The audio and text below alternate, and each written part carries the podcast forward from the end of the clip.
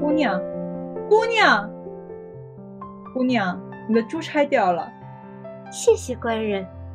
你这珠钗年代久远，可是宝贵之物。是呀，多谢小官人捡到，这可是万万不能丢的。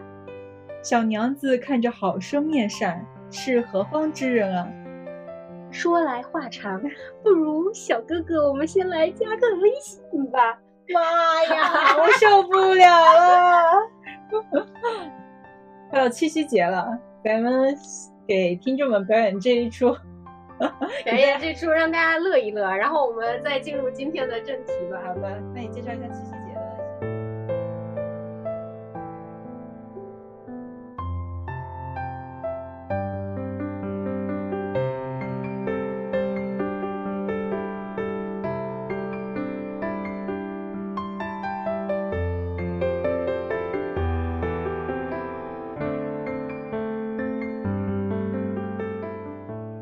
活平淡，来点谈谈。Hello，大家好，欢迎来到熊猫谈谈，我是胡桃，我是吞吞。咱们就是什么《白蛇缘起》，你看过那个电影吗？看过，嗯，还挺好看的。看完回来之后，我还一直在听《前世今生》呢，我觉得它的片尾曲也很好听。但是好像七夕咱们不是白蛇的传说的那个节日，对，是是牛郎织女，对，牛郎能，牛郎郎。牛郎织女，嗯，对，呢呢部分，呢呢部分，呢呢部分，说说看你对七夕有啥了解？我怎么记得七夕是乞巧节啊？对呀，七夕就是乞巧节呀。嗯，那我就接着你的说吧。你知道乞巧又称为乞巧节，就是乞丐的乞，巧合的巧嘛？嗯嗯。为什么要叫乞巧节？期待有一些巧合发生，一些缘分发生。你看你就是恋爱脑上头。了真是，这谈了恋爱的人不一样啊！哎呀，那就不是让你来说一说吗？乞巧的意思是祈求精巧的手艺，就是像织女，就是女神嘛，是一个有点像菩萨一样的那种神。像织女祈求她能保佑自己有一个很灵巧的双手。嗯，因为在古代或者是说在农业经济社会的话，女性她的比较正统的工作。一般就是在家庭里面做纺织，对，嗯，所以他们很希望自己有一个很灵巧的双手，嗯，所以叫七巧，嗯，又叫七巧，后来变成，嗯，是这个来由，嗯，那你还记不记得七夕是农历七月几号啊？七月七啊？哦，你还记得？我是我都不记得啊，这不是很正常吗？啊，是这样的吗？好吧，我，那你知道七巧节它的一个形式是什么呢？你们家乡有没有这种？七夕节的一种仪式没有，我记得七巧节好像是有一些灯会的吧？是不是在就是在自己的小镇上，或者呃，或者是在是不是对对对，放河灯，放河灯，然后还会有一些集市，然后可能会戴面面具，可能戴面具去啊，还是看一些纪录片看到的啊，这些都是比较后面的事儿了。嗯，他们那个年代。就最大的仪式就是那个乞巧这个仪式，乞巧的仪式就是在夜晚来临的时候，先把那些瓜果祭祀给织女，然后取出你的那根针，嗯，借着一月光，然后如果你的那个很细的线能够穿过你的针，就说明你获得了织女的眷顾，你就能获得一个好的手艺，就是乞巧到一个好的兆头，嗯，就是这个是他们当时的仪式。哇哦，有有没有你看过那个《瞬息全宇宙》吗？这些全宇宙就是它那里面不是所有的嗯平行宇宙穿越都是靠那个小概率事件嘛？就不是小概率，叫概率事件。嗯，我觉得那个穿针就有一点像概率事件，就是你你穿进去不就是其实是个概率问题吗？嗯嗯，对对对对对，你穿进去了的话，你就能获得好运，就就跟你吃汤圆吃到有硬币的汤圆一样。对对对对对对对，它其实就概率事情。嗯，对呀，你说我们这种是不是学了统计的人就觉得这种玄学的东西看起来？很理性，很理智，感觉就 就失去了一点点趣味，就是啊，它就是个概率问题啊，啊，对对对，就不会有那种奇妙的感觉，你说啊，我中了，我中了，是啊，这是个小概率被你中了而已。对对对，然后还有就是古代的那些女孩子们，她还会把一些叶子，然后在七夕节就是专门来染指甲，嗯，就是包在这个手指甲上一晚上，然后第二天拆开你的这个指甲，它会从那种。黄色慢慢慢慢变成红色那种渐变色哦，那就很漂亮。对，就是在南方的地区会有这样的一个仪式感，就是让自己变美嘛。因为这一天可能就是女孩子的专属节日。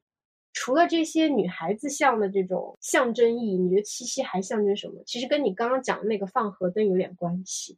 美好的祝愿。嗯，你回忆一下，整个七月除了七夕节还有什么节？七月十五不是中元节吗？中元节是又叫什么节？鬼节。对，应该是有点跟清明节很像，就思念自己已故的亲人嘛。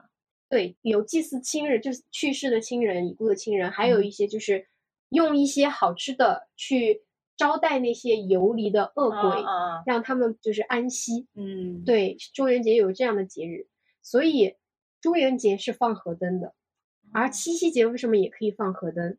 因为七夕节的传说是牛郎和织女相会，一年一次，对，也是那个有点像鬼门关打开的，天门打开和鬼门关打开是一样的，都是一个两界相哦，就是两界相通的，对，相通对。然后所以说七夕有些时候它是跟死亡挂钩的，哦，就整个七月它处在夏天和冬天中间的秋天，对，所以它是处在一个旺盛的生命到一个寒冷的冬天，就是那种。恐惧黑夜，它是一个从对交界，所以说整个七它不仅是处于那种就是女生期待什么永恒的幸福，包括一些有点迷信的那种，就是追求自己的寿命更长的这种希冀，还有一个就是对这种痛苦和死亡的恐惧，嗯，想要驱逐掉这部分的恐惧。对对对，就是说。它是处在冬天来临之前，所以很多古人会在七夕节过后马上就开始缝补冬衣。哦，因为他们对他们来说，其实过冬是个蛮难挨的一个。对，没有空调，没有暖气，没有暖气。对，而且对于他们那些老年人和穷人来说，就是这个季节是需要去做大量的准备，让他们能生生存下来。对，生存是一个很重要的问题，所以七夕它的蕴含还很多。你想七夕有这么多含义啊？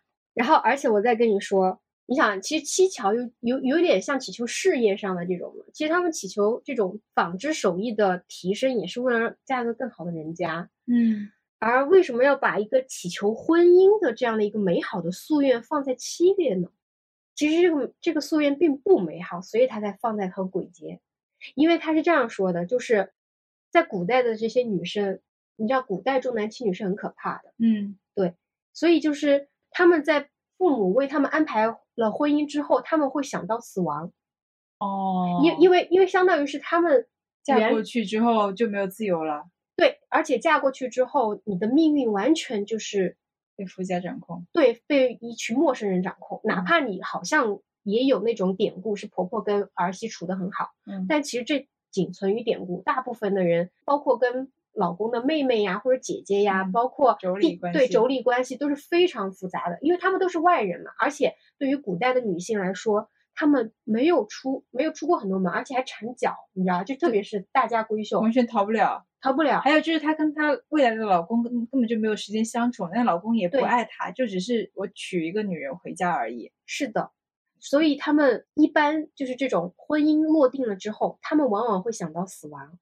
那我现在想想就觉得这个好窒息啊！对，所以说七夕节在农业经济社会的妇女来看，她们主题不仅仅是我们现在说的，就是这种被消费主义烘托出的情人节，根本不是，他们是生活、死亡、结婚、分娩和超度。而且对于古代的女性来说，结婚也等于要怀孕嘛，要生孩子嘛，要产子嗣。嗯，这个对他们来说又是一个生死的挑战。对他们不仅是痛苦，他们有可能会死掉的。对。而且以前医疗条件特别差，是的，是的，嗯，还有就是我刚刚讲，为什么说把这个节放在七月嘛，嗯，因为潮湿闷热的夏季非常容易造成各种疾病，特别是疟疾、传传染病。对，所以七月充斥了疾病和死亡。哦，还讲一点，就是中元节不是还有一个，就是说祭祀那种亡魂嘛，嗯，包括你已故的亲人，或者是说一些招待一些孤魂野鬼嘛，对不对？你知道这个孤魂野鬼当中的大部分是恨死的人，恨死就是那种嗯抱有怨恨，或者是说没有在祠堂里没有牌位，或者是死的时候没有得到像样的埋葬的亡魂。嗯，而大部分恨死的人，包括了死于分娩的妇女。嗯，所以说朱元节有一大部分的招待。是招待那些在古代就是没有很好的生产条件死掉的这些女性。嗯，对，所以说中元节和七夕节挨得那么近，也是因为有这一部分对女性的怜悯吧。嗯，我觉得是。你这说的，我觉得七夕节都没有那么美好了。所以七夕节它本来是一个非常现实的，嗯嗯，但是我觉得现在很多是把它美化了，或者是把它肤浅化了。我觉得，其实其实是一个织女相会的爱情的节日，而且牛郎织女之前没有传的这么的深刻的，他们只是恋人，后来又说他们结婚了，就是一开始可能只是个浅浅的哦，就是天上的一个女神，而且而且是他没有。照顾好自己的本职本职工作，就只知道谈恋爱，然后跑下凡跟一个凡人谈恋爱，就是其实是一点点带批判的。织女不是在这个天上天上呃掌管对掌管一个什么职能部门吧，然后他没有好好的照顾好自己的工作，没有做好本职工作，还反而跑去跟人谈恋爱。其实他本来是有点点贬义的，但是后来被传传承了，就是那种感觉好像爱为了爱，对所有的可以放弃。嗯，对，我感觉说。整个七夕就在我们看来，仿佛在古代是更深刻的，就是但是我们没有没有领悟到这层的含义。对啊，就是我我们很少有人把七夕和中元节联系在一起。嗯，但其实你看他们两个挨这么近，其实就是挨得很近，而且死亡是一个比较沉重的话题。比如说像清明节、中元节这两个，我们都是避之不及。然后说晚上不要随便出门，而且不喜不喜欢搞这种大型消费活动在这种节日上。对，你看资本主义多聪明，他们就捡着这个七夕来来不停的让大家消费。嗯，然后然后你看你你的男朋友还要为你制造惊喜，他肯定会去消费啊，对吧？你们俩也会去消费，但没敢说什么咱咱们去庆祝一下清明节，走咱们去庆祝一下中元节，肯定不可能，对吧？这这个性质是不一样的，但是好的节日也不显多，比如说像十二月份一堆的节日，那个平安夜、圣诞节、冬至、元元旦、跨年，都都是都是节日，每个都要过，然后他们挨得很近。是呀，但是就是你没发现这些节日跟女性都没有关系？对，妇女节都是国外定的，而传统节日当中就基本上只有七夕这一个。哦，但是传统节日中有跟男性有关系的节吗？哎，但是没有，那你是不是说明就是因为古代很多这种祭祀或者是家族性的这种活动都是男性掌握的，嗯，所以他们才没有形成一个这种，也也就是说女性就只有七夕这一个节日来庆祝，她们天天都可以庆祝，就她们想庆祝就可以庆祝，嗯所以就没有形成一个特定的传统。嗯，明白。就反而显得是一个男女之间的一个或者父权社会下的一个女性的地位吧，就是被压迫的，嗯。就是除了七夕以外，其他节日都是男性主持的。对，所以我觉得，就是七夕它其实包含了女性其实对婚姻的和死亡的一些，就是这种，还有包括自己对自己就是这种家庭地位嘛，我希望有一个好的手艺嘛，来挣点钱，能证明自己，就是包含了这么多复杂的情感，才成就了七夕。可是我觉得它不仅是爱情，嗯，明白，嗯，其实是超过爱情，更有更多深层的含义。对，它不是爱情的一个节日，嗯，我就可以理解为妇女对自己的一个认可和尊重。我觉得它是一个女性主义的节日，嗯，对不对？嗯，对，但是他没有被提到这一点上来，嗯，那我可以，我们可以把它从现在来解释一下它的一个含义。比如说，第一个，祈祷自己有能干的事业，对的，织女就是我们的事业保佑神，对的，对的，对的，就是有一个。不能让织女保护，织女是个恋爱脑。哦，对对对对对对对对，是的，嗯，那可以可以引引引用古代他们对这个节日的一些想法嘛？嗯，对，就是祈祷自己事业有成，对，事业有成啊，祈祷自己能够遇到一份好的姻缘，而不仅仅是而不是一个无爱的一个婚姻。是的，对，还有好的婆家，对吧？对，嗯嗯。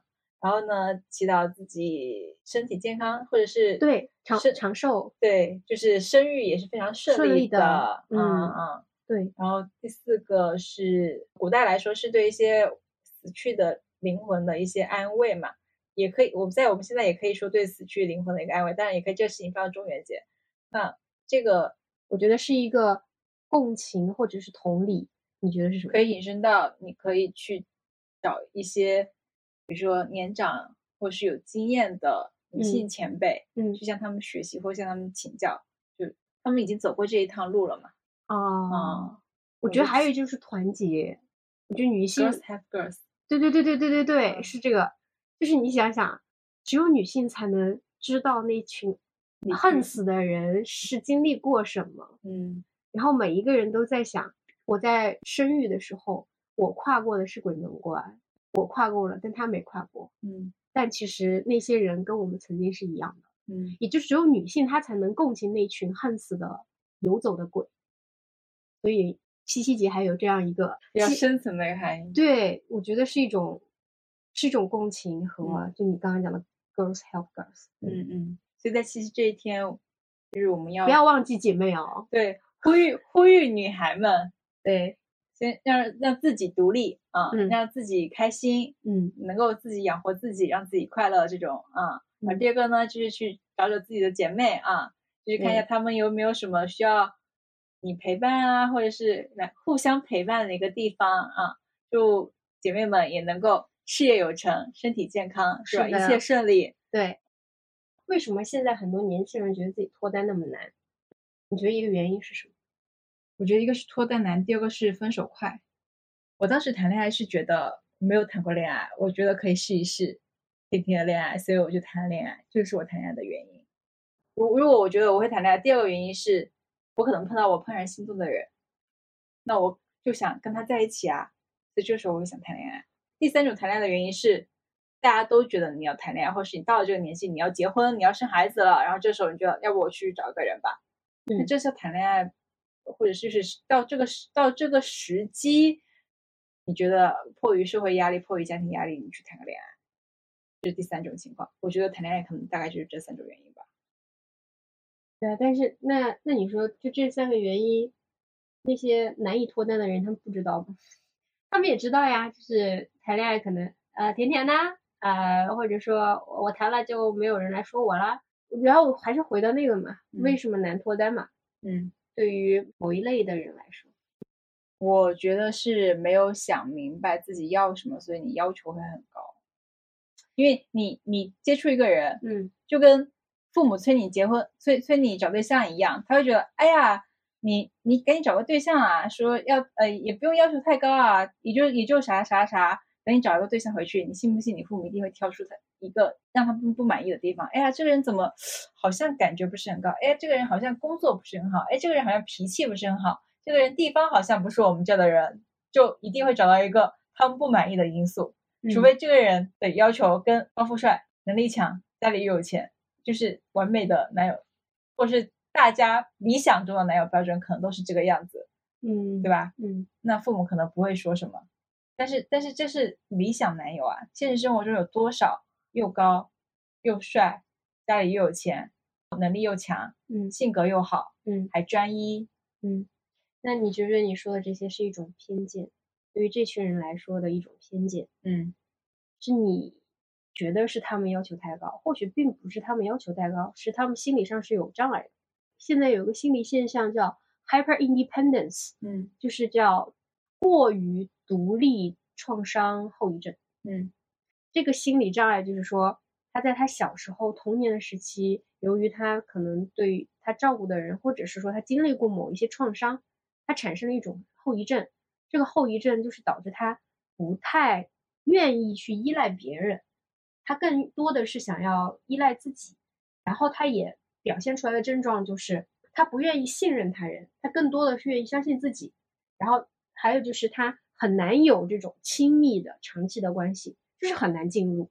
而且他们在表达自己的需求的时候是非常困难的，就像之前我们讲的那种好学生心态一样，他没有办法去向别人去要求一个东西，他觉得要求别人或者麻烦别人是一件让他极其痛苦的事情。嗯，而但其实你觉得觉得在亲密关系里面。你表达需求是个非常重要的一个环节，对，这样子才不会委屈自己，而且才让对方觉得自己有被需要到，你们才就相当于是你个乒乓球互动，对，你要打出去，他打回来嘛。而这些人他只会接球，他不会发球，你懂？嗯啊，还有就是这些人，他们可能在就是在工作当中会非常愿意去承担很多责任，然后但是他又没有办法。去诉说他承担这些责责任之后他的那个痛苦，我我觉得我发所以这种人在工作上比较容易取得成就，因为他会承担很多的责任，然后可能会得到一定的就是项目上的回报，或者是工作上的一些回报。嗯嗯，因为他们做事情也多嘛。嗯嗯。但是你知道吗？这个事情是已经是一种有点像 PTSD 的东西了。嗯，它其实是一种心理障碍，也就是说，它再严重到它可能会影响到他们的就是神经，包括生理上的东西了。嗯，但这个东西就是没有被人证实，他可能会或者看到这群人，他会像你一样，哎，他们就要求太高，他们不明确自己的需求，或许他们可能是心理上有障碍。那我觉得哈，像一些障碍，包括一些社恐，还有一些内向的人，他依然能够成为领导者，依然能够作为成为演讲家或者是脱口秀演员。嗯，很多东西他是需要去练习的。比如说你有这样子一个障碍，那那你是不是尝试着怎么脱单这件事情？你有没有去尝试多认识一些人，再试着接触，而不是说如果这个人一旦没有达到你的高标准，我就不跟他接触了。先试着这样子进入一段关系。对，然后让自己去练习？你知道我，我之前有个朋友，他真的是非常在大学的时候非常难谈恋爱，我就说手指头、脚趾加起来都不足她的男朋友。但到现在，她工作了很多年之后，她现在就单身嘛。嗯，她说她说一句话，我觉得特别搞笑。她说：“我想要来一场入室抢劫般的恋爱。”什么意思？就是那个人要像强盗一样推门而入，直接入室抢劫一样就抱住他的那种。你看他就在他年轻的时候谈过很多恋爱，嗯，但他其实我觉得都不深入，不深入不长，就是我觉得他也有一点，这种东西不就是像他们说嘛，你年轻时候谈太多的这种，很很麻了，就是那种 puppy love，就是小孩、小狗狗一样的恋爱，谈多了你就会觉得没意思了。这个没意思，我觉得也是一种 PTSD 一样的这种创伤后应激综合症，就是它是一种就是啊，我可能对这件事情就是有一种。无所谓啊，就提不出来这个劲儿，就是他可能有兴趣，但是他需要的，他是需要一一个极大的机会，而这个机会是对方进了很大的一步，就是那个人可能得迈，得迈了七十五步以上，他才敢迈二十五步了，这是一种恐惧嘛。其实其实我在谈恋爱的时候，我不是一个主动的人，嗯，我就觉得他这人还不错，我觉得可以继续给他机会，他是一个品性非常纯良的人。就是非常的善良、单纯，嗯，哦，他是靠谱的人，然后也是觉得这种品质很难得，嗯嗯嗯。嗯嗯，哎，照你这么说，放下心里面的那些障碍，去接触，就是打开更多的可能，是给这种 hyper independence 这样的人群一个可靠的方式。我觉得你得让人进来，就是让对方能够有机会进入到你的世界，你才有可能去治愈他。因为你一直都是一个人的话，就是就相当于是你把自己封闭起来了，嗯，你是你怎么去治愈他呢？就是你知道这个 hyper independence 这个障碍，我觉得在你看过那个小妇人的电影吗？嗯，就是那不是四姐妹嘛？对，就是主角是 Jo 对吧？老二，对老二，老二之前在那个就是电影里面说过一个一段台词，就是他在拒绝了 Laurie，就是那个追他的那个那个男孩子吧，那个富二代，对富二代。然后他又，他跟他妈妈有一段对话，就说：“他说，他认为女人可以有灵魂，也可以有思想，也可以有情感，嗯，而且他们有远大的抱负和卓越的财富，对，也可以有非常美丽的外貌。”嗯，You know, I just, I just feel, I just feel like women, they, they have minds. and they have souls as well as just hearts. And they've got ambition and they've got talent as well as just beauty. And i'm so sick of people saying that that love is just all a woman is fit for. I'm so sick of it. But i'm i'm so lonely 就是他就觉得世人为什么就认为女生就只能是和爱情绑定？对，女生为什么就只能和婚姻绑定？嗯，他觉得他受够了这个，然后接着他说 But I'm so lonely，嗯，就是，但是我现在非常的孤独，我很痛苦。就虽然我心里面想的是，我觉得就是我可以不要爱情，对，但是我但是人会孤独的，嗯，人是会孤独的。那这个孤独的时候，那我又我又是怎么样去就是这种缓解呢？或者是说怎么样去取得这样的一个平衡呢？对，然后我就觉得他就是一个典型的 hyper independence，就是他他知道他知道他。孤独，但是他没有办法，好像打开那个门，嗯，就有个那个门，好像就是他的才华一样堵住了，嗯，被他才华堵住了一样，嗯，就是我看到就是我就觉得我当时就觉得，一下就让我想到这段台词，But I'm so lonely。嗯，但是我又觉得我们不仅仅要把爱情罩在自己头上，那我又觉得这个是不是又是另外一种枷锁？嗯，我刚才说了这三种谈恋爱的原因嘛，第一个。你自己想试一下恋爱的感觉，嗯，你自己想哈，这一定是你自己想。第二个是你碰到了真的让你很喜欢的人，嗯，就你见到他你就是摇尾巴的那种喜欢，嗯嗯。第三个就是你迫于社会和家庭的压力，你说那我去谈个恋爱吧。嗯，如果你是没有想说要不要谈恋爱无所谓啊，然后你也没碰到喜欢的人呀，嗯，然后社会和家庭的压力也无所也没有关系啊，我也不 care 这件事情，那你可以不谈，因为你。你可以让自己开心，然后你觉得爱情不是那种必需品，我觉得这个是无所谓的。然后像我现在，我觉得我谈恋爱有一个不太受到呃，比如说我们俩吵架，或者是他他没有来找我这件事情的一个约束是，我在谈恋爱之前，我有让自己快乐的能力，就是或者是说我有独处的时候不感到孤独的能力。对，这个很重要，因为你你们俩就算谈恋爱，包括。比如说他现在会黏你，是因为他比较有空。嗯，他他他明年可能还要出国，他可能出国还是有两三个月的时间。嗯，啊，那他肯定不可能随时的来陪伴你，因为你他出差肯定就比较忙嘛。嗯，那这个时候你会不会向他索取说，哎，你不来找我了呀？哎，你是不是在外面认识了一个新的人啊？然后就会极度的这时候陷入一种恐慌或者是索取爱的一种状态。嗯，但是我觉得他要是出去。那我又恢复了那种可以跟我姐妹自己去呃去玩呀，或者是我去参加一些活动啊那种比较 happy 的一个状态，所以我不会向他去索取什么东西。他自己在外面出差，他也会觉得很安很安心很放心，也不会觉得我被打一直在频繁的被我女朋友找或是打扰的一种状态。我觉得这个很重要，这对于维持两个人的关系来说也是非常有帮助的。还有第二个就是，如果你能让自己快乐，让让自己一个情绪比较稳定的状态，就你俩吵架。嗯，你也不会说，哎呀，我要跟他分手了，怎么办呢？我又没有男朋友了，哎呀，然后我又很伤心。不会啊，那你跟他吵架就是先把这些放一边，先去让自己开心起来，去去做自己喜欢的事情，然后等想等觉得自己心情还不错了之后，再再找他解决这个问题。嗯，对。就之前我听一个播客，然后那个播客下面有一个评论吧，让我非常的就是感觉 挺有道理的。他就跟你刚刚说一样，他就说。以我和我对象的经验来看，嗯，男女之间不需要谁追谁，靠的是吸引，嗯，认知水平到了，也就能互相吸引，也不会担心失去对方。即便是因为某些原因不能在一起，这段关系也会滋养彼此，嗯。但是啊，即便我是一个非常悲观主义者，即便我是一个对爱情就是像 Joe 一样的那样的人，但是你还记不记得《小妇人》里面她的妹妹最后跟 Laurie 在一起了？嗯，那个 Amy 嘛，就那个。就是怎么说，她就一心想对，一心就想想结婚的，对对对对对。你不觉得 Amy 就是中国传统文化非常热爱的女孩吗？嗯，就是塑造就是 Amy 那样的人。那然后在被我基本上觉得你我之间都会被经营成有 Amy 的那一面，然后我就会发现，怎么说，就是其实我们多多少少对爱情都是有点期盼的，对。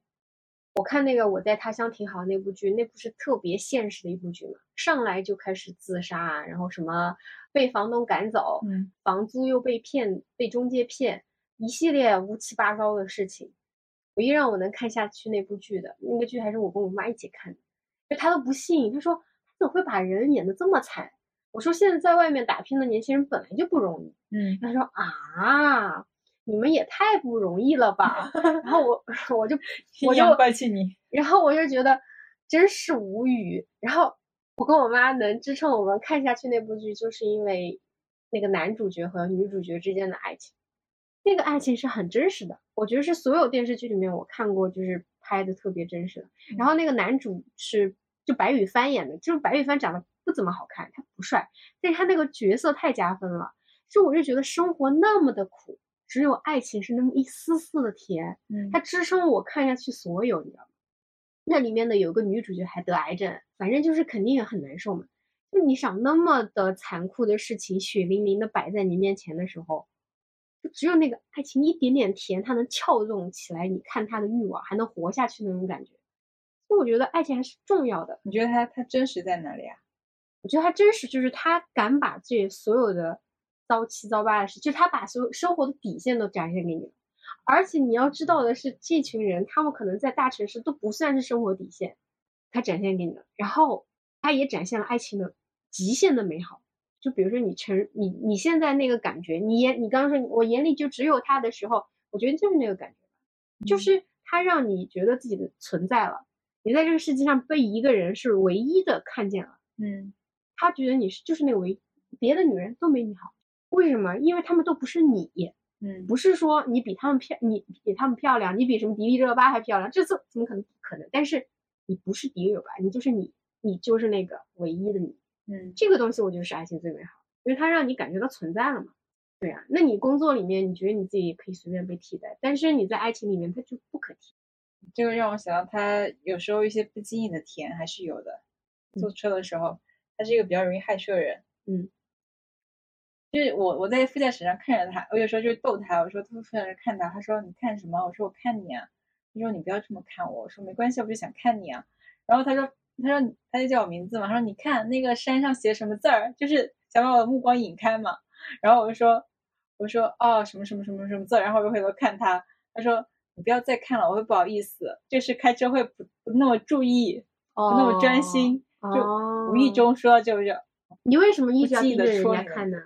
要逗他啊，就逗他，看他被我看是什么样的一个表现。嗯，还有就是我们会变得越来，的确是有点越来越像对方啊，就知道他对方口头禅是什么样子，他就是一键三连，就说一个，比如说是是是是，对对对对，行行行行，嗯，然后他也知道我的一些口头禅，比如说我发现他有哪些哪些做不好，就就是啧一声，他就知道，然后他就模仿我啧。在 这方面，我们俩只要互相模仿模仿对，然后就开始笑笑，之后这事情就过去了，就会形成两个人一些小动作。啊，这个和还是和电视剧有点像的啊，是吗？嗯嗯，那你觉得我刚刚说的那个爱情呢，是不是那个瞬间是不是很像？就是说，你就只有他，嗯，对，跟他在一起的时候的确只有他，然后不跟他在一起的时候，我就会很冷静。想一想，我们俩之间出现一些什么事情，要怎么去解决？但是跟他在一起，就他会给我一种他不会离开我的感安定感。就哪怕我遇到一些什么事情，比如说我生病了，嗯，或者是我需要他的时候，他一定会在。嗯嗯，他的确是一个比较顾家、比较会爱护我的人。嗯，我觉得爱情是你跟同一个人做不同的事情，然后有不就是发生了很多次、很多次心动的感觉，而不是跟。就发现这个人身上有一些缺点，然后你换下一个又有个新的感觉，然后后来又发现这人不行，又换下一个又找新的感觉，是跟同一个人去找新鲜感，而不是跟不同的人去找新鲜感。嗯，哎，那你会不会觉得爱情不是一个线，爱情是一些瞬间？对，就是他不可能永远时时刻刻保持那种开心的状态，他只有某几个瞬间是开心的。嗯，而生活它就是无时无刻不把这些包围着。就是那些烦躁的、枯燥的、无味的、乏味的，包裹着这些一个又一个的这种瞬间。但是那些瞬间，那些瞬间有过就好。然后我跟我对象也会有一些摩擦，但是我们俩之间现在应该是算是爱情居多。我相信后面肯定还会掺杂掺杂一些亲情。嗯，然后我们俩相处多了，也会有个朋友的关系在，就是爱情、亲情、友情的一个交织。嗯，只是说我这可。能不同阶段，或者说不同的时刻，这个占比是不一样的。嗯，可能你你期待爱情一直都是那种轰轰烈烈的，嗯，那想吸血要细水才能长流嘛，嗯，你不可能一直波涛汹涌，后面也会累，也会耗尽。所以就是我觉得爱情是一个，就是可能是一个比较平，它现在是一个八十分的分值，就我们俩之间心动值是八十分，然后跳跳一下，跳一下，跳一下，就是起来降回，起来降回，就八十分可能是一个比较。平稳的，我们俩之间的一个爱情的值，然后有时候他给我小惊喜，就然后就起来了。然后我们有时候吵个架，然后下去了一下下。哎，那你说说七夕的惊喜是什么？他没告诉我，他说你好好等着吧。啊，哎呀，这个就就好好等着吧，因为七夕跟我生日比较接近嘛。啊，就相当于两个节可以一起过了。对，两个节一起过，两个节，确实，他可以好好的大展拳脚了。而且我一直觉得，你就去做你想做的事情，然后你会在路上碰到你的同路人。哦，你说的有道理。比如说我们从来没有早起过，对不对？我有一天五点半起来赶飞机或者是火车的时候，你会发现五点半起来人还是很多。嗯，但是平时的你并不会五点半起床，所以这个时候你遇不你遇不到早起的人。如果你不去跑马拉松，你遇不到跑马拉松的人。嗯，你不去旅行，遇不遇不到旅行的人。嗯，所以就是做你想做的事情，然后在这过程中遇到同路人。对，我觉得还有一个就是你要打开你的眼睛。就是之前有一个做了一个实验，就是说好运气的人和坏运气的人是真的是他们运气好坏，还是他们有一种主观的？对对对。然后他们就做了个实验，就是乐观的人是一组，然后比较。平时就比较悲观的人是一组，然后他们就就随机在不告诉他们的前提下，随机在路上撒了钱，对，撒了比如说十十美刀或者是五十美刀这样的钱，悲观的人就会一直忧愁着他们忧愁的事情，直到他们走过，他们都没有发现他们脚下有钱。然后呢，乐观的人就是他们发现了脚下的钱。然后还有第二个实验就是。他们会在一个公共，有点像 pub，就是那种酒吧里面，呃，有一些安排了一个就是那种行业大佬随便的走，但是他打扮的很普通，然后就是在这个场域里面，然后呢，悲观的人走进去，他们不会和这个路过他们的人打招呼，嗯，跟这个人发生连接，然后乐观的人就会微笑，对他们就说，百分之七十的乐观的人最终都能和这个陌生人产生联系。而这个陌生人的联系，往往会在后面，可能就会跟他们形成一些良好的互动。对，然后但是悲观的人，他们就不会，就不会。嗯，然后我就觉得这个东西真正的是运气吗？我觉得还是一个心态的原因。就有些时候真的可能就是这样，你可能太过于纠结于某一个东西了，然后你可能走路的时候没有发现那些机会。你这个让我想到，比如说我上次去。参加一个论坛嘛，嗯，我就认识了两个大佬，嗯，因为我觉得他分，我是觉得这两个大佬分享蛮有意思的，我觉得他们生活应该也很精彩吧，所以就加了他们的微信，嗯，然后你就能呃去跟其中一个大佬还聊聊天儿，因为他也是我们学校毕业的嘛，嗯，然后就还他还蛮厉害的，而且刚好也是做我这个方向的，就是体验方向的，然后我就看他们朋友圈，他们每天都会更新他们朋友圈，但是分享了他们也分享工作的，也有分享他们生活的，嗯，我就觉得他们的生活就是。非常的丰富多彩，并不是说我只沉迷于工作。嗯，比如其中我家的那个学长，我认识他第二天他就去自驾中国三十天啊，每天都在分享他在他自驾发生了什么事情。嗯，你就觉得他们生活好有意思。嗯，就觉得什么都都可以，哪怕年龄年龄再大，他都可以去做，从零开始做都没有关系。嗯嗯。是的，所以这还是要打开可能。对，如果我不去参加那个论坛，我必须不去加我感兴趣的大佬的话，我就不知道他们生活是这个样子，也不知道他们哦可以这样子的一个互动，或者是怎么样这样这样子一个生活。嗯，所以还是要打开自己，包括谈恋爱也是。我觉得就是为什么要有个画像呢？就比如说你喜欢运动的人，那你是不是都去参加一些运动的活动？一个是你本身也喜欢运动，第二个在那些运动的活动里边，你可能会认识你感兴趣的人，但。大部分相亲的男生，我觉得不一定是你的目标用户，所以你要找对你的那个场所是什么，得先想清楚自己要的是什么，这个真的还蛮重要的，要不然你一定会遇到一个，然后你会挑他身上哪方面做的不好，可能刚开始认识的时候觉得，哎，这还蛮好，接触一下吧，然后接触一会儿又知道，哎，这个人这个方面好像不大行，要不就算了，再下再换下一个，嗯，这样子的话你就永远很难成。我觉得很难成。我觉得对于那种就是说，他说我为什么是难脱单的人来说，我觉得首先是你不要觉得没有脱单是一种羞耻的事情。嗯，你要先取悦自己。对，就是你要先去找哪个场所能让你自己感到开心、很快乐。然后你会发现，在你开心快乐的时候，你也会吸引一些人过来。嗯，而在这吸引这些人过来的时候。你再去看有没有跟你同频的异性，或者是你如果是个同性恋的话，你就是看你反正有合适的对象。对对，就我觉得吸引这个东西是有有这个魅力在的。对，就有一次我跟我就是一个朋友去参加那种活动，就是那种娱乐活动。嗯。然后呢，我们俩他喜欢拍 vlog，然后他就架了一个相机在那儿，然后我们俩就坐在草坪上就对着那儿瞎说嘛。嗯。我们俩说着说着，旁边就有两个、三个女生就围过来说：“你们在拍 vlog 呀？我们能不能也入镜呀？”好，他们三个来了过后，旁边的人路过就看，哎，这怎么有五个人在这干嘛呢？然后他们也凑进来看，然后又来了三三四四个人。最后呢，我们整个那个圈儿围了十六七个人，最后我们那十六七个陌生人，然后建了个群，一起去吃了个晚饭，都不认识。就在那个饭桌上，还有一些很奇怪的人，你知道吗？是那种还没有成年的小弟弟，但他是数字游民。还有你会遇到一些工作跟自己哇相差太远的那种职业的人，嗯，你就会觉得，看就是因为一开始你们俩在那拍 vlog，可能大家觉得哎好好玩，是不是可以加入一下？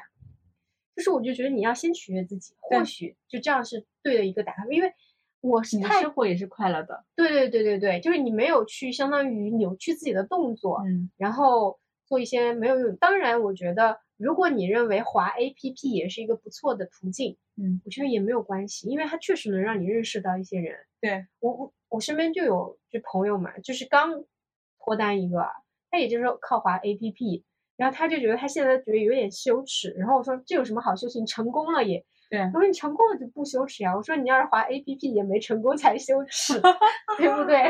可能他滑滑 APP 没成功也不会告诉你，好吗？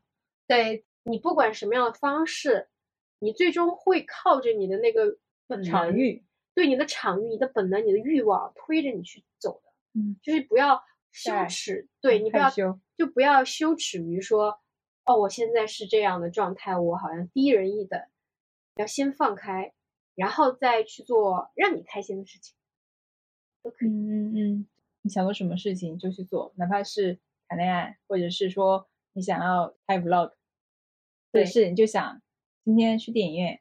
嗯或者是你在路上散个步、唱个歌也没有关系。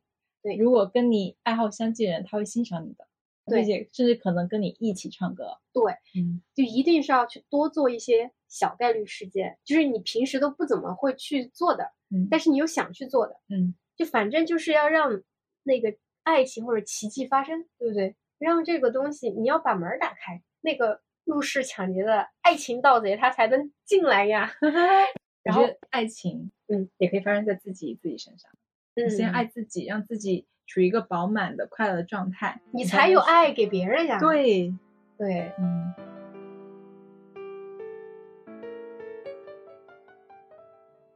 其实咱们今天讲的还是挺简单的，嗯，主题就是围绕七夕展开，然后从。我们原来以为的七夕，以为只是爱情相关的，其实它背后有更多深层的含义。对，然后扩展到了亲身的体验，当然也还要讲讲我们大家对七夕的认知之一——爱情这个，然后就讲到我自己的现在所处的爱情的阶段，跟大家分享一下我的一些经验，update 一下进度吧。反正总体来说，你觉得你今天有没有什么收获？我觉得我今天还是有收获的。嗯，我觉得就是你用你的亲身经验肯定了。我的猜想，然后你的猜想是什么？嗯，我的猜想就是，我觉得爱情它是一个瞬间，我们不能总把瞬间想成永恒。嗯，我觉得那个爱情很久远，一刻永流传是个 消费主义，就是一个 就是骗局和陷阱。嗯，我觉得爱情就它只是只是一刻的。